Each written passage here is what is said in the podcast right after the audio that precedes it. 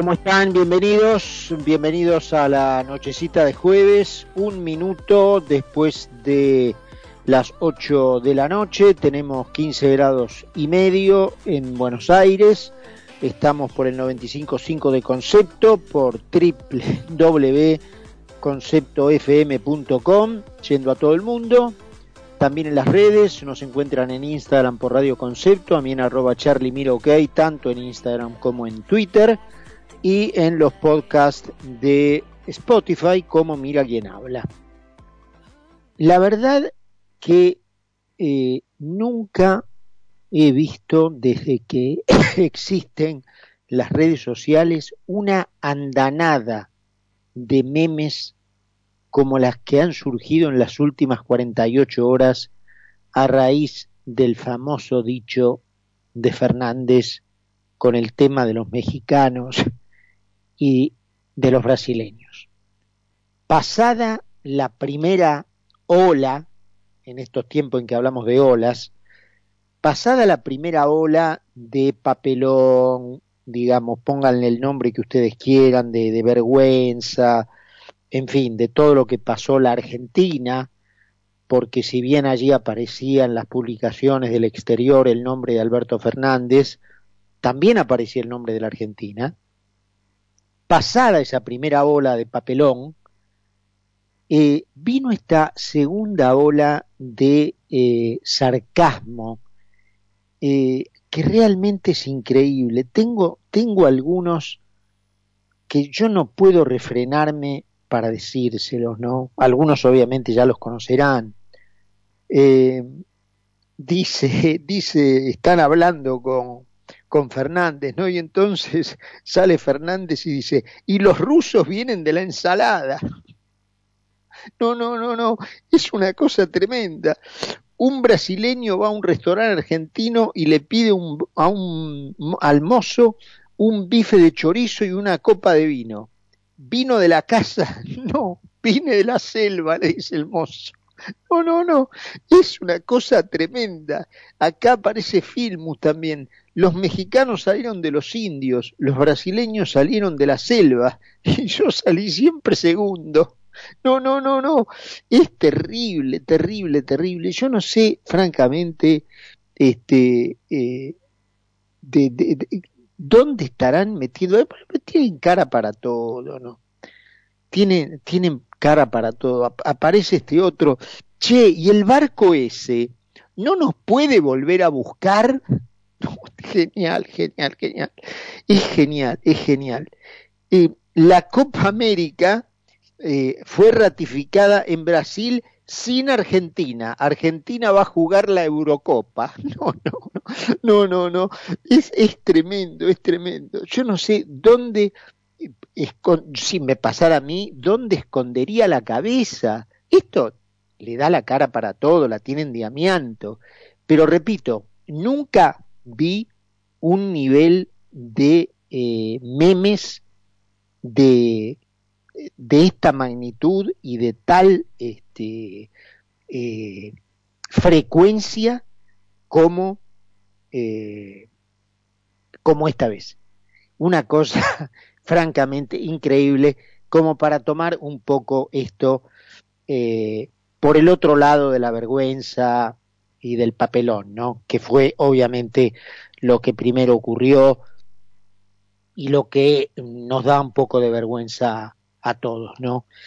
Eh, porque repito, más allá de que aparezca en las publicaciones del exterior el nombre de Fernández, también aparece el nombre de Argentina, el presidente de la Argentina. Allí apareció también Bolsonaro, eh, en ese caso nada de meme, ¿no? el, auténtico presidente brasileño a la salida de la Casa de Gobierno siempre tiene un encuentro con la prensa y entonces le preguntaron y dijo, bueno, yo recuerdo también que este, cuando murió Chávez, Maduro decía que hablaba con un pajarito que tenía reencarnado en él a la, al cuerpo de Chávez. Eh, y dicen, bueno, personajes como Maduro y Fernández para ellos no hay vacuna. contra el mal que tienen ellos no hay vacuna. Y tenemos que aguantar, ¿no es cierto?, que este, mandatarios extranjeros, este, todo esto cagándose de la risa, Bolsonaro. Este, y tenemos que, que aguantar estar representados a nivel mundial por personas como estas, ¿no? Por personas que en el fondo te hacen preguntarte, che, ¿y no estaremos bien representados en el sentido de lo que la palabra representación significa, es, de ser, es decir, ser una parte que se le parece a los representados. ¿No será que el promedio de los representados argentinos se le parece a Alberto Fernández, a este compadrito porteño de bar, digamos, que le da para tomar un café con Lito Nevia en, en Nazca y Cuenca, digamos.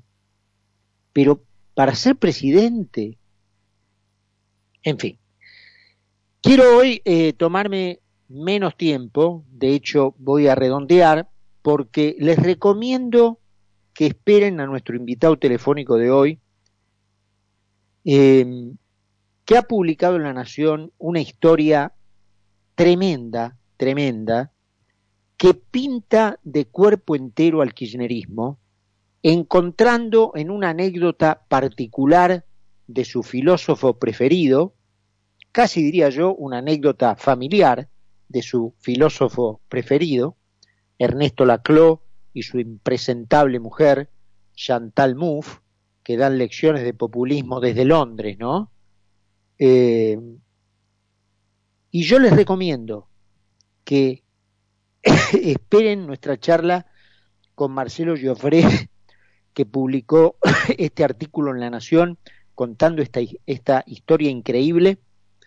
Eh, y por eso voy a ser más corto en el comentario y simplemente decir que, dado lo que ocurrió en materia de reacción y habría que preguntarse qué pasaría si la, si la gente reaccionara así con todos los temas, ¿no? Me estoy refiriendo al tema del monotributo, la indignación que causó justo el mismo día que Fernández de Kirchner y Massa disponían 40% de aumento a los legisladores, incluidos ellos mismos, eh, se anunciaba un aumento retroactivo para los monotributistas a enero del 2021. Es decir, gente que, que tenía por canceladas sus obligaciones tributarias, de repente se enteró que debía un montón de plata.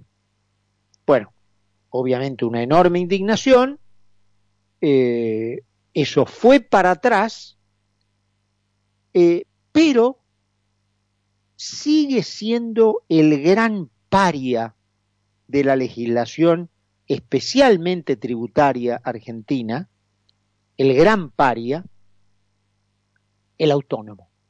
Ustedes saben que en materia impositiva hay una categoría llamada autónomo, que tiene incluso un nombre simbólico, autónomo, que debería ser una palabra de regocijo, una palabra de orgullo, una palabra de reconocimiento, autónomo, valerse por sí mismo, gambetear los obstáculos de la vida solo, salir adelante solo, debería ser el personaje a imitar, el estereotipo, modelo, ejemplo para el resto de los argentinos.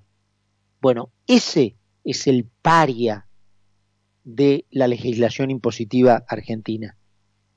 Absolutamente dejado de lado, castigado. Un solo ejemplo.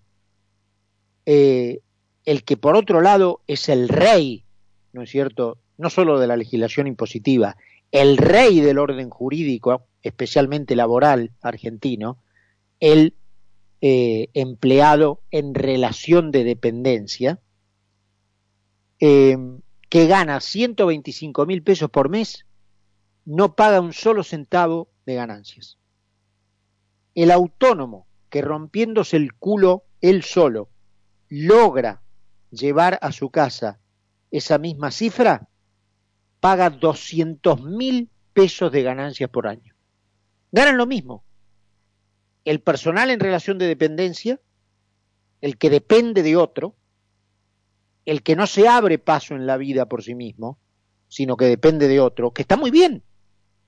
Pero, ¿cuánto más vale abrirse paso en la vida solo? Bueno, ese está castigado. Ese ganando lo mismo que el, dependiente y sin tener ninguna seguridad de que va a llevar ese dinero a su casa a fin de mes, si lo hace, paga 200 mil pesos de ganancia por año. Esa es la Argentina. Esas son las señales subliminales de ejemplo que recibe la sociedad. Así nos va. 12 minutos pasaron de las 8. Presentamos el programa y no se pierdan a Marcelo Joffre. Seguí con nosotros en Mira quién habla. Mira quién habla. Mira quién habla. Mira quién habla. Mira quién habla.